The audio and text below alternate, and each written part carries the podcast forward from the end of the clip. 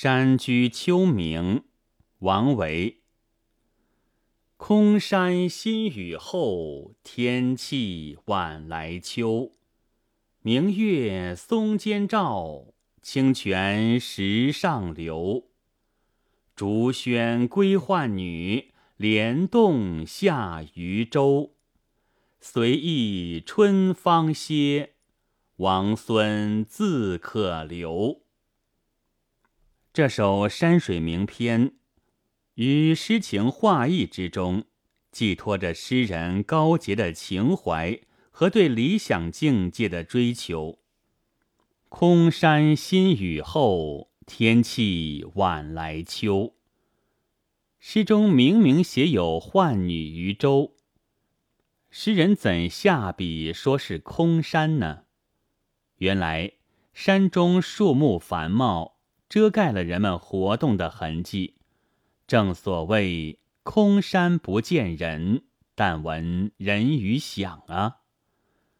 又由于这里人迹罕到，峡里谁知有人事？市中遥望空云山，一般人自然不知山中有人了。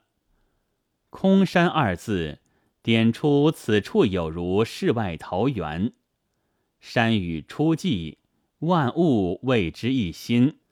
又是初秋的傍晚，空气之清新，景色之美妙，可以想见。明月松间照，清泉石上流。天色已明，却有皓月当空；群芳已谢，却有青松如盖。山泉清冽。丛丛流泻于山石之上，有如一条洁白无瑕的素链，在月光下闪闪发光。多么幽清明净的自然美呀！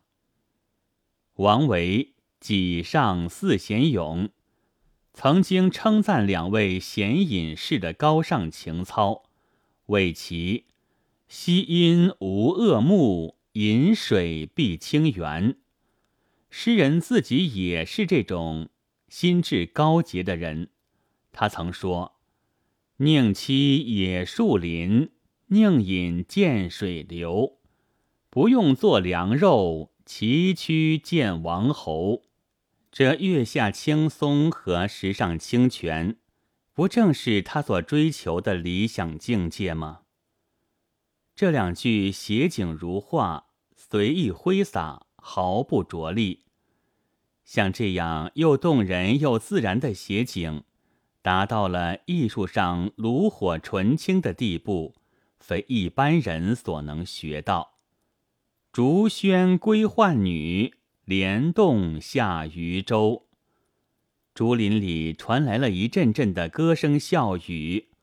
那是一些天真无邪的姑娘们，洗罢衣服，笑逐着归来了。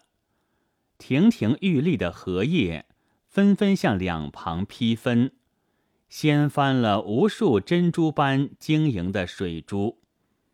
那是顺流而下的渔舟，划破了荷塘月色的宁静。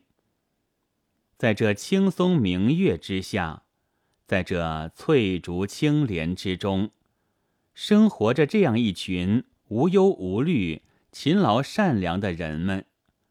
这纯洁美好的生活图景，反映了诗人过安静淳朴生活的理想，同时也从反面衬托出他对污浊官场的厌恶。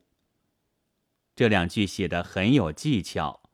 而用笔不露痕迹，使人不觉其巧。诗人先写竹喧莲动，因为浣女隐在竹林之中，渔舟被莲叶遮蔽，起初未见。等到听到竹林喧声，看到莲叶分披，才发现浣女渔舟。这样写更富有真情实感，更富有诗意。诗的中间两联同是写景，而各有侧重，颔联侧重写物，以物方而明志节；颈联侧重写人，以人和而望正通。同时，二者又互为补充。泉水青松，翠叶青莲，可以说都是诗人高尚情操的写照，都是诗人理想境界的环境烘托。既然诗人是那样的高洁，而他在那貌似空山之中，又找到了一个称心的世外桃源，所以就情不自禁地说。随意春芳歇，王孙自可留。本来《楚辞·招隐士》说：“王孙兮归来，山中兮不可久留。”诗人的体会恰好相反，他觉得山中比朝中好，洁净淳朴，可以远离官场而洁身自好。所以就决然归隐了。这首诗一个重要的艺术手法，是以自然美来表现诗人的人格美和一种理想中的社会之美。表面看来，这首诗只是用赋的方法磨山泛水，对景物做细致感人的刻画，实际上通篇都是比兴。诗人通过对山水的描绘，寄楷言志，含韵丰富，耐人寻味。本文作者傅如一，朗读：白云出岫。